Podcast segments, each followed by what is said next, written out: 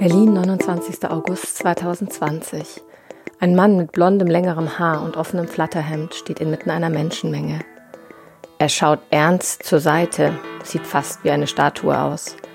Er streckt seine rechte Hand in die Höhe, darin ein lila-gelber Blumenstrauß, wie selbst gepflückt. Direkt hinter ihm zwei Personen, auf deren schwarz-weiß-roter Fahne Trump 2020 und das Kürzel WWG1 WGA gekritzelt ist. Where we go one, we go all. Ein zentraler Slogan der QAnon-Anhängerinnenschaft, die vornehmlich in den USA Verschwörungsmythen verbreiten. Derselbe Buchstabensalat findet sich auch auf ihren T-Shirts. Im Hintergrund ist das Brandenburger Tor zu sehen. Viele weitere Menschen mit Schildern, eines, das mit Frieden und dann weiter beginnt. Insgesamt ein schwarz-weiß-rotes Fahnenmeer. Die meisten Menschen, die zu sehen sind, sind Männer, ältere und jüngere, sitzend und stehend. Eine jüngere Person mit einem Sportshirt hat sich bei einer weiteren eingehakt. Die wiederum bei einer älteren Person mit Warnweste und Wutbürgerhut. Direkt daneben lange gefärbte Haare, schicke Sonnenbrille. Keiner trägt eine Maske. Anfang September letzten Jahres titelt die Zeit mit diesem Bild, sind das jetzt alles Nazis?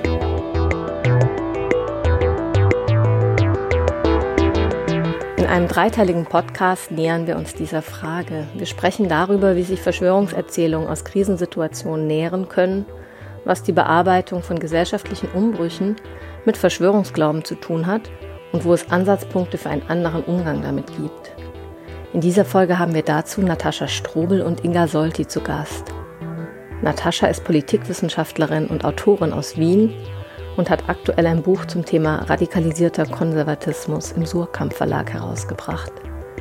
Inga arbeitet vor allem zu Fragen der internationalen politischen Ökonomie und der politischen Theorie und er ist Referent bei der Rosa-Luxemburg-Stiftung. Beide haben sich eingehend mit dem Thema Verschwörungserzählungen beschäftigt.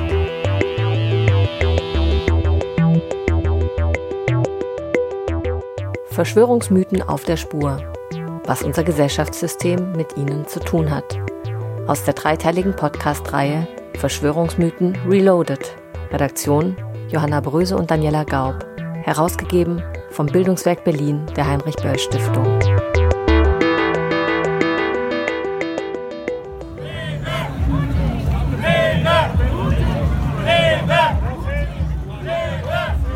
Das eingangs beschriebene Bild des Blumenmannes wurde auf der Demonstration in Berlin an jenem Tag aufgenommen, an dem auch Teilnehmerinnen die Bannmeile durchbrachen und versuchten, den Reichstag zu stürmen.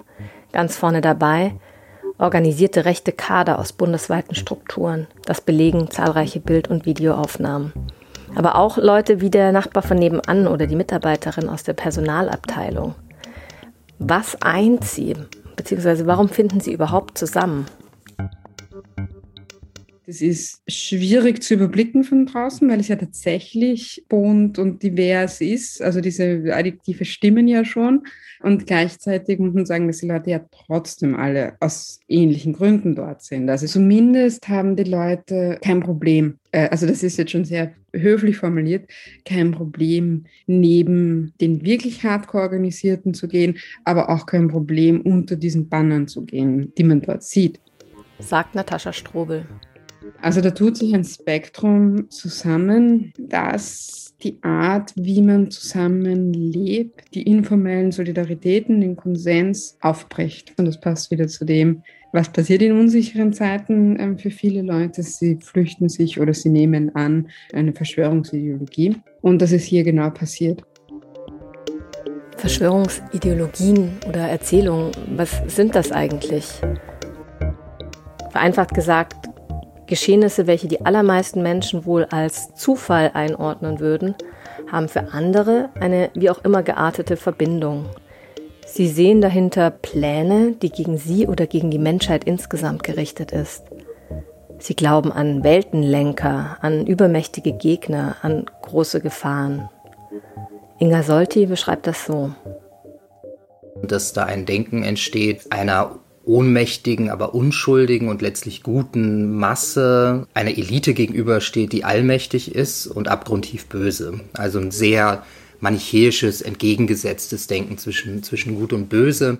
Es gibt keine Sackgasse, es gibt kein loses Ende. Ich kann mich nicht verrennen, sondern alles hat Sinn, alles hat Bedeutung. In allem bin ich total wichtig, egal welchen Weg ich in dieser Verschwörungsideologie gehe. In der wissenschaftlichen Auseinandersetzung, auch im internationalen Kontext, wird oft von Verschwörungstheorien gesprochen. Hierbei gibt es Verfechterinnen des Begriffs, etwa der Tübinger Sprachwissenschaftler Michael Butter, der mit seinem Buch Nichts ist, wie es scheint, einen umfassenden Einblick ins Thema Verschwörungstheorien gibt.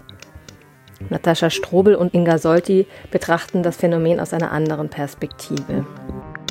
Es ist eine Ideologie, wenn man wirklich davon spricht, dass eine Gruppe das zu dem Hauptbestandteil ihrer Weltsicht macht, dann ist es eine Verschwörungsideologie und keine Theorie, denn die Theorie rückt es zu sehr in die Nähe von Wissenschaft, was es nicht ist. Und wenn man von einzelnen Ideologien spricht, dann kann man auch von Verschwörungsmythen sprechen. Das heißt, hier präzisiert es auch etwas und rückt es auch in die Nähe von etwas, nämlich in dem Bereich von Religion, auch in dem Bereich von Märchen, also von diesen, von diesen erfundenen Wahrheiten.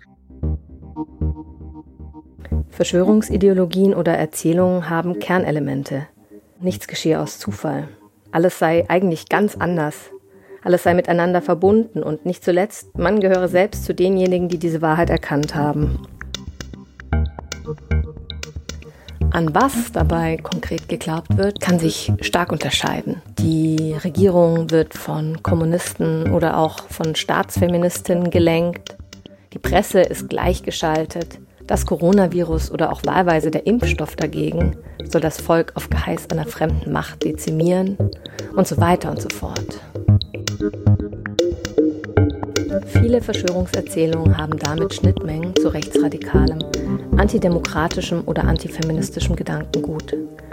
Eine aktuelle Studie der Uni Basel bestätigt das. Die Forschungen über Querdenken-Protestler zeigen neben rechten Überzeugungen auch eine hohe Neigung hin zu Esoterik und Selbstwirksamkeitsglaube. Esoterik meint begrifflich ein Wissen, das einem inneren Kreis, also nur wenigen Auserwählten, zugänglich ist. Es ist also per se schon in hohem Maße verschwörungsträchtig. Über 60 Prozent der Befragten in dieser Studie stimmten zum Beispiel der Aussage zu, die natürlichen Selbstheilungskräfte seien stark genug, das Virus zu bekämpfen.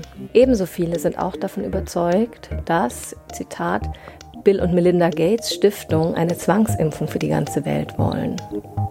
60 Prozent. Warum erfahren diese Erzählungen derzeit so einen Zulauf? Welche Versprechen machen sie ihrer Anhängerinnenschaft?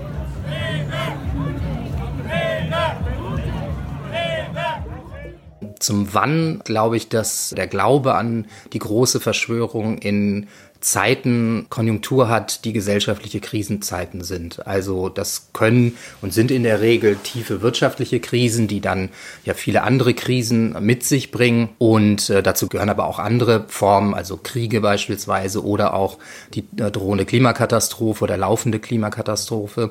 Und diese Krisen haben es natürlich an sich, dass es ökonomisch betrachtet ähm, sie mit sozialer Verunsicherung einhergehen. Verschwörungserzählungen sind damit kein neues Phänomen. Vielmehr erfahren sie immer wieder Konjunkturen. Schon im Mittelalter wurden Frauen systematisch wegen angeblicher Hexenkräfte diffamiert und verfolgt. Dies hatte mit der Veränderung der Gesellschaftsstruktur und der Entstehung des Kapitalismus zu tun, wie etwa Silvia Federici in ihrer Forschung darlegt. Juden und Jüdinnen wurde die Verbreitung der Pestepidemie angelastet und sie wurden schon ebenso lange als Geheimbündler und Brunnenvergifter stigmatisiert und verfolgt. Historische Forschungen machen dabei einschneidende Krisen im Sozial- und Herrschaftsgefüge sowie religiöse Machtkämpfe als Einflussfaktoren aus. Verschwörungserzählungen machen sich also in Krisenzeiten oder einem bestimmten gesellschaftlichen Klima breit. Einem Kontext, in dem allgemeine Verunsicherung oder gesellschaftliche Veränderungen nur unvollständig beantwortet oder gelöst werden oder eben durch die Anrufung eines allmächtigen Gegenübers, der daran Schuld hat, ein Sündenbock. Die Krise kränkt den Narzissmus so, also man ist plötzlich gekränkt in seiner Selbstwahrnehmung, Selbstachtung. Bezogen auf die heutige Zeit könnte das auch heißen, auf individualpsychologischer Seite gibt es so eine Art Entlastungsfunktion, die durch den Verschwörungsglauben aktiviert wird. Also eine Krise ist weder selbstverschuldet noch strukturell bedingt, nach Logik des Verschwörungsglaubens wird sie durch jemanden hervorgerufen. Mit dem Griff zum Verschwörungsglauben lässt sich nicht zuletzt das neoliberale Mantra, du allein bist für deinen Erfolg verantwortlich, aber du bist eben auch allein für dein Scheitern verantwortlich, einfacher ertragen, weil es einen Ausweg aufzeigt. Es sind also weder du noch die gesellschaftlichen Umstände, die das Leben so unplanbar und schwierig erscheinen lassen. Nein, es gibt Verantwortliche für alles. Es gibt Weltenlenkerinnen, die bis tief in deinen Lebensalltag eingreifen. Also ich glaube, dass es entscheidend ist, Verschwörungsglauben als Glaube im buchstäblichen Sinne zu begreifen, also eine Form von Religiosität und dass diese Religiosität, weil sie eben so schnell, also mit einer rapiden Politisierung einhergeht, auch nur fundamentalistisch sein kann. Also es ist eine Form von fundamentalistischer Religiosität, die nicht moderat existieren kann. Gleichzeitig ahmt der Verschwörungsglaube auch eine Art aufklärerischen Prozess nach in dem der Einzelne eine Neubestätigung der eigenen Einzigartigkeit erfährt. Das Gemeinschaftsgefühl des Verschwörungsgläubigen resultiert daraus, dass sich jeder und jede als Aufklärerin wahrnimmt oder als Messias. Seine Entdeckung möchte er mit anderen teilen, von anderen bestätigt sehen, die anderen belehren. Aber wir sind jetzt die Erleuchtenden. Wir wissen jetzt, warum es passiert und ganz viele wissen es nicht. Also dieses Kontrolle zurückgewinnen und sich über andere erhöhen. Plötzlich gibt der Verschwörungsglaube einem die Möglichkeit, sich auserwählt zu fühlen. Also sich selber als ähm, ein Eingeweihter, als Aufgewachter ähm, zu sehen, gegen einerseits die Schlafschafe in der Gesellschaft und jemand als Schlafschaf zu bezeichnen, hat ja auch ein gehöriges Maß an Aggression und auf der anderen Seite ähm, eben auch eine Bestrafungssehnsucht gegen die Eliten, die man für abgrundtief böse hält. Widersprüchlichkeiten werden ausgeblendet, der eigene Blick auf die Welt gegen Argumente von außen abgeschottet. Ein in sich geschlossenes Weltbild entsteht.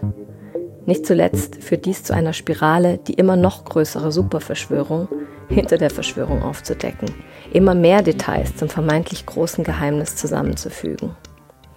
Wo wird dabei jedoch die Grenze einer kritischen Auseinandersetzung mit der Realität überschritten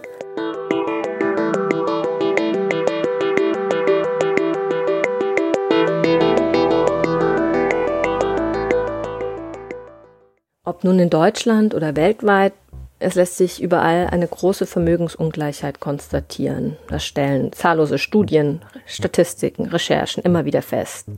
Erst vor wenigen Monaten zum Beispiel zeigten die Funde aus den Pandora Papers die erfolgreichen Manöver einiger Superreicher, von ihrem Vermögen möglichst wenig abtreten zu müssen. Die Pandora Papers sind eine riesige Datensammlung über Steueroasen und prominente Profiteurinnen. Sie wurden einem Netzwerk von Investigativjournalistinnen zugespielt und öffentlich gemacht. Also ist es jetzt ein Verschwörungsglauben, wenn ich zur Überzeugung gelange, dass diejenigen, die große Kapitalvermögen angehäuft haben, auch versuchen, Politik in ihrem Sinne zu beeinflussen? Also wenn zum Beispiel Jeff Bezos als ähm, Amazon-Chef die Washington Post kauft, macht er das natürlich auch, um dann die gesellschaftliche Meinung in seinem Interesse zu beeinflussen. Wenn dann die Washington Post 17 Artikel gegen Bernie Sanders, der quasi die Vermögensungleichheit in den Mittelpunkt seiner Kampagne stellt, schaltet an einem Tag, kann man dann diese, diese Form von Verschwörung natürlich in der Wirklichkeit wirken sehen. Es ist vielleicht nicht mal eine Verschwörung, weil es halt so offensichtlich passiert. Also der Bezos kauft einfach mit seinem Geld die Zeitung und will dann ähm, verhindern, dass ähm, sein Milliardärsvermögen höher besteuert wird. Ähnlich gilt es natürlich dann auch für Milliardäre, die hier in Deutschland die Politik beeinflussen. Auch da gibt es halt ähm, ein Realitätsgehalt. Ein Realitätsgehalt, okay. Also Verschwörungen gibt es also wirklich. Wenn man dem Glossar der Antonio Amadeo Stiftung folgt, ist eine Verschwörung, Zitat, eine geheime Absprache einer Gruppe von Menschen, die durch den Einsatz bestimmter Mittel ein bestimmtes Ziel verfolgt. In der Regel geht es um Machterwerb oder Machterhalt. Zitat Ende. Verschwörungen sind damit Bestandteil von Politik und Wirtschaft in unserem Weltsystem. Von geheimen paramilitärischen NATO-Truppen in Europa während des Kalten Kriegs, Stichwort Gladio, über die Watergate-Affäre, in der Mitglieder der US-Regierung unter Präsident Nixon ihre politischen Gegner mit illegalen Mitteln aushebelten, zur Einflussnahme Russlands auf die US-Präsidentschaftswahlen bis hin zu Pharmakonzernen, die gesundheitsschädigende Wirkung ihrer Produkte verschleiern und vieles mehr. Verschwörungen sind wichtige strategische Triebkräfte im Weltgefüge, die man nicht so einfach ausblenden sollte. Es ist auch tatsächlich nicht immer ganz einfach, Verschwörungen von Verschwörungserzählungen zu unterscheiden. Der eingangs erwähnte Verschwörungsforscher Michael Butter hat für die Unterscheidung eine recht praktikable Lösung parat. Verschwörungen, so sagt er, lassen sich in zwei Kategorien einteilen, in richtige und in falsche. Das bedeutet, die Relevanz und Reichweite der angenommenen Verschwörung checken. Verschwörungstheorien setzen zumeist die Bedeutung einzelner oder kleiner Gruppen für den Lauf von Ereignissen viel zu hoch an. Oder sie setzen eine enorm große Menge an Mitwissenden und Beteiligten voraus. Viel mehr, als dass dies tatsächlich in dem Ausmaß an Geheimhaltung möglich wäre, die ja ebenfalls eine Voraussetzung für eine reale Verschwörung ist. Allerdings, so sagt Inga, ich würde immer auch davon ausgehen, dass es einen Realitätsgehalt hat, also dass es Punkte geben muss, warum diese Ideologien plausibel sind. Das gilt natürlich nur graduell, also die Verschwörungstheorien mit den Reptiloiden haben sicherlich den geringsten Realitätsgehalt in der Wirklichkeit. Und trotzdem war natürlich diese Thesen, die mit den Hygienedemos aufgetreten sind, hatten einen gewissen Realitätskern oder etwas, was sie für diejenigen, die daran geglaubt haben, plausibel gemacht haben. Wie sieht das denn nun konkret am Beispiel Corona aus? Es gibt auch ein Realitätsgehalt, dass natürlich in einer Situation einer Pandemie die Pharmakonzerne die maximalen Profit erwirtschaften wollen, darum drängen, den Impfstoff produzieren, der dann staatlicherseits gekauft wird, weil es natürlich eine unendliche Nachfrage, die man dann generieren kann für die eigenen Produkte. Der Staat kann ja potenziell immer mehr Geld ausgeben auf der Grundlage eben der Besteuerung und das sind natürlich Riesenprofite, dass da natürlich Interessen entstehen, die versuchen auch staatliche Politik in ihrem Interesse zu beeinflussen, liegt ja auf der Hand. Die Corona-Achterbahn der letzten Monate Viele Einschränkungen, insbesondere im privaten Raum, wurden mittels Sachzwanglogiken durchgesetzt. Kontaktbeschränkungen und Ausgangssperren wurden immer wieder intensiviert. An anderer Stelle, etwa bei der Frage nach Schutz und angemessener Entlohnung von Arbeiterinnen, wurde weit weniger umfassende Wege gewählt. Wir erinnern uns beispielsweise an die Covid-Ausbrüche in Fleischfabriken oder auf Erntefeldern, aber auch in Großraumbüros, in Betrieben oder in Schulen. Hier wurden oft erst nach anhaltender Kritik verbesserte Schutzmaßnahmen eingeführt. Auch im Bereich der sogenannten systemrelevanten Berufe musste sehr viel und sehr lange Lärm gemacht werden. Beispielsweise erzielten die Belegschaften der Charité und der Vivantes Krankenhauskette in Berlin erst im Herbst diesen Jahres nach monatelangen Verhandlungen und einem fünfwöchigen Streik die Aussicht auf bessere Arbeitsbedingungen.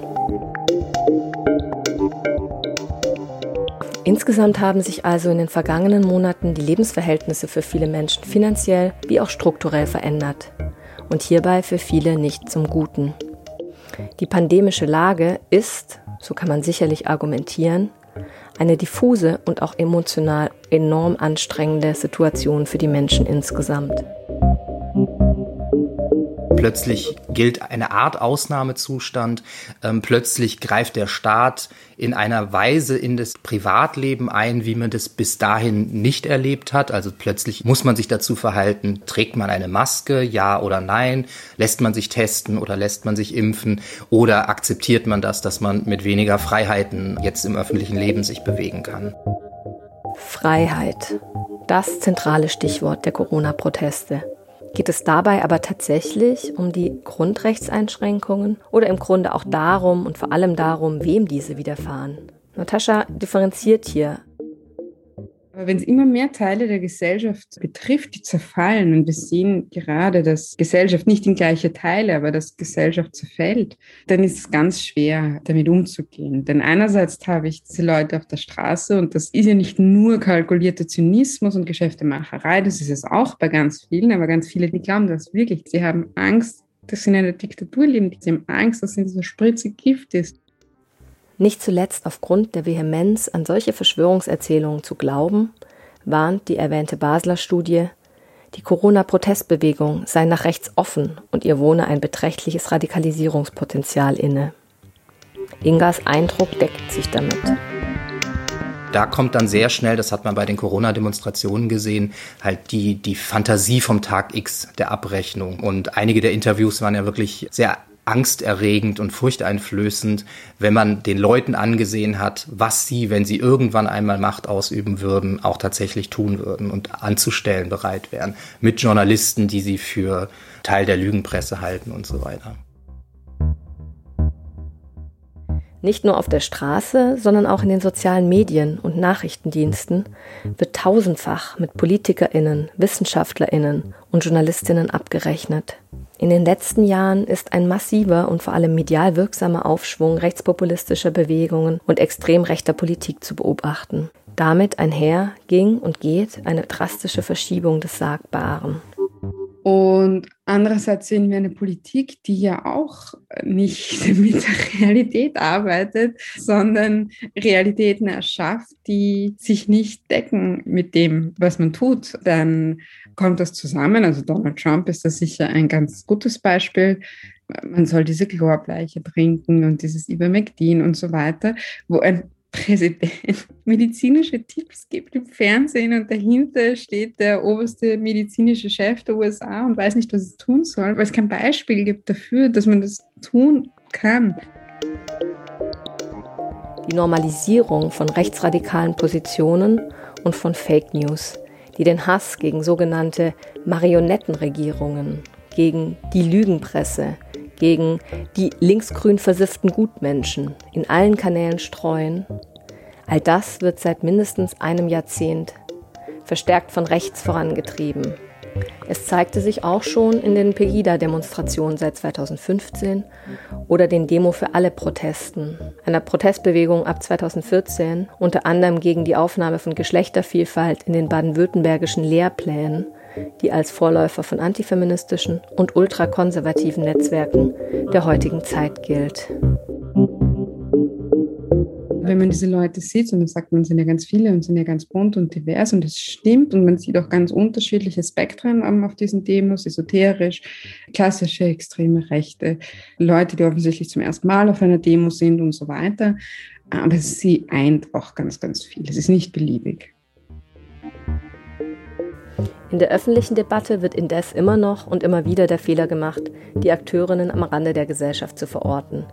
Auch allzu zaghaft geführte Dialoge, das zeigen Ergebnisse aus der Präventionsforschung, können negative Effekte haben. Die erwähnte Normalisierung des Diskurses ist einer davon. Und damit verbunden auch die Frage nach den Überschneidungen von vermeintlich unpolitischen Meinungen und rechtem antidemokratischem verschwörungsideologischem Gedankengut. Denn der Glaube an Verschwörungserzählungen kann auch tatsächlich Rechtsterror, Feminizide und Gewalt gegen Schwächere beflügeln. Mit diesen Themen werden wir uns in zwei weiteren Folgen der Reihe beschäftigen.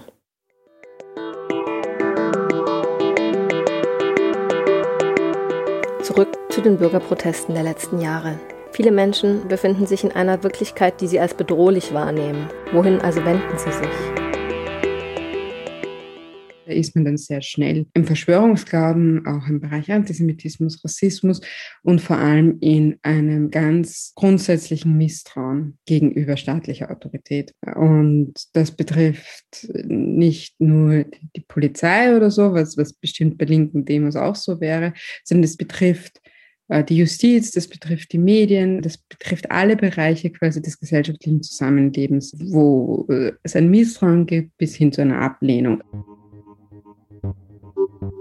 Das aktuelle Erstarken von Verschwörungsideologien ist damit ein Ausdruck der sozialen und gesellschaftlichen Konflikte. Das Vertrauen in Staat, Regierung, Wohlstandsversprechen bröckelt massiv. Die Ursachen dafür, warum der Verschwörungsglaube nicht nur individuell, sondern als Massenphänomen auftritt, sind jedoch vielfältig. Also ich glaube, dass ähm, man Verschwörungsglauben nicht ohne den Neoliberalismus und die Form des Abbaus von Sozialstaatlichkeit, also ohne die Agenda 2010, ohne die Harzgesetze ähm, verstehen kann, weil natürlich diese Gesetzgebung, der Abbau von Wohlfahrtsstaatlichkeit, Ohnmacht zur Grunderfahrung von Millionen von Menschen gemacht hat. Oder anders formuliert. Es gibt einen direkten Zusammenhang zwischen dem neoliberalen Umbau der Gesellschaft und dem Aufstieg von Verschwörungstheorien. Wir kommen also nicht darum herum, auch auf das große Ganze unseres Gesellschaftssystems zu blicken. Das ist zwar überhaupt kein neuer Gedanke, aber wird im Kontext von Verschwörungsglauben oft viel zu wenig ins Zentrum gerückt. Es geht um die gesellschaftlichen Voraussetzungen für die Hinwendungen zu den schematischen gut-böse Erzählungen und um die Erfahrungen von Menschen, an denen die Erzählungen andocken können. Der Verschwörungsglaube gibt ihnen dann eine schmerzlindernde Erklärung für ihr eigenes Leid, auch einen Sündenbock für die eigene Ohnmachtserfahrung. Wenn also die Verschwörungsgläubigen letztlich nach einem Ventil suchen, ihre Ohnmachtserfahrung oder vielleicht auch die neu erschütterte Allmachtserfahrung zu kanalisieren, hilft es dann nicht einfach, Alternativen zu schaffen? Das ist nicht einfach, meint Inga, denn die Erfahrung, wo Menschen das Gefühl haben, ihr eigenes Schicksal in der Hand zu haben, also dass sie aus eigener Kraft ihre Lebensexistenz, ihre berufliche Existenz sichern können, beispielsweise durch starke kämpferische Gewerkschaften, im Alltag der Menschen fehlen. Verschwörungsideologien sind sehr stark mit Emotionen und Affekten verbunden. Veränderungen und damit einhergehende Unsicherheiten sind ja nun gerade das, was die Menschen noch mehr auffühlt, etwas, was sie um jeden Preis verhindern möchten.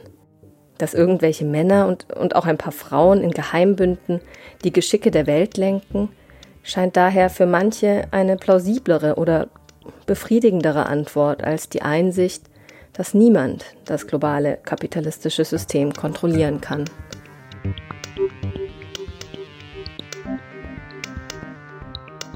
Ich würde den Verschwörungsglauben als eine konformistische Rebellion bezeichnen, nämlich weil für den Verschwörungsgläubigen man nichts ändern kann, weil die Eliten alles unter Kontrolle haben und alles, was in dieser Welt geschieht, immer den Interessen der Eliten dient und auch immer einem Plan folgt, der von den Eliten gemacht wird ähm, und der auch niemals scheitert. Das wird etwa in den Protesten rund um die Corona-Pandemie sichtbar. Die Wut richtet sich gegen als übermächtig gemalte Sündenböcke und eher selten gegen die jahrelangen Einsparungen und Kürzungen im medizinischen Bereich. Es ist eine konformistische Rebellion oder wie Natascha Strobel in ihrem aktuellen Buch analysiert, ein Phänomen des radikalisierten Konservatismus. Und obwohl sich beides irgendwie widerständig anhört, radikalisiert und Rebellion, ist es das nur im Auftreten. Denn die objektive gesellschaftliche Funktion des Verschwörungsglaubens ist es eigentlich paradoxerweise, die Verhältnisse so zu lassen, wie sie sind. Hätte die Kritik und auch die Wut also hier ansetzen müssen, gegen den Mythos, dass wir alle im selben Boot sitzen? Der Verschwörungsglaube sagt, die da oben haben alles unter Kontrolle. Und eigentlich hätte man an der Corona-Krise natürlich sehr stark festmachen können, dass die da oben sehr wenig bis vieles gar nicht unter Kontrolle haben. Zu sagen, hier bildet euch das nicht ein, die Welt ist wirklich wie außer Kontrolle und, und aus den Fugen und es ist furchtbar. Und es hat diese und jene Gründe. Und wir sagen auch nicht, dass es schön ist oder dass es jetzt so beherrschbar ist, dass ihr morgen wieder in der Normalität aufwacht und alles war nur ein Albtraum, sondern man muss jetzt irgendwie durch. Das ist nicht einfach, meint Inga, denn die Angst vor Triage beispielsweise ist natürlich nicht zu trennen von 30 Jahren Ökonomisierung des Gesundheitssektors, 30 Jahre Neoliberalismus im Sinne von Kürzungen von Intensivstationsbetten, von Privatisierung und Zusammenlegung von Kliniken, Schließung von Kliniken im ländlichen Raum. Und das hätte man deutlicher machen müssen, zu sagen, das ist eine Scheinalternative, die egal in welche Richtung man sie auslegt, zu Leid führen wird? Ist die Unterscheidung von Verschwörungsglauben und kritischem Blick auf Gesellschaft vielleicht eine Frage des solidarischen gemeinsamen Tuns? Und liegen hier vielleicht auch Möglichkeiten eines alternativen Umgangs damit? Leute einzuladen, daran mitzuarbeiten, an dieser anderen, besseren Welt, damit es nicht eben nur ein Schlagwort wird, sondern damit man wirklich darin auch leben kann. Und, und das wäre ein Deutungsangebot. Und das müsste man aber auch formulieren. Sonst braucht man sich nicht wundern, dass Leute auch zu dem Nächsten greifen, was sie haben. Und das sind in der heutigen Zeit ganz oft Verschwörungsmythen.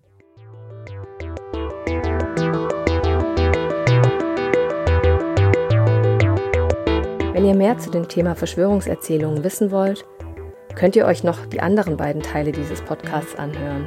Sie thematisieren, was rechter Terror mit Verschwörungsmythen zu tun hat und wie diese mit Antifeminismus zusammenhängen. Das war Verschwörungsmythen auf der Spur, was unser Gesellschaftssystem mit ihnen zu tun hat. Aus der dreiteiligen Podcast-Reihe Verschwörungsmythen Reloaded. Redaktion Johanna Bröse und Daniela Gaub. Herausgegeben vom Bildungswerk Berlin der Heinrich Böll Stiftung.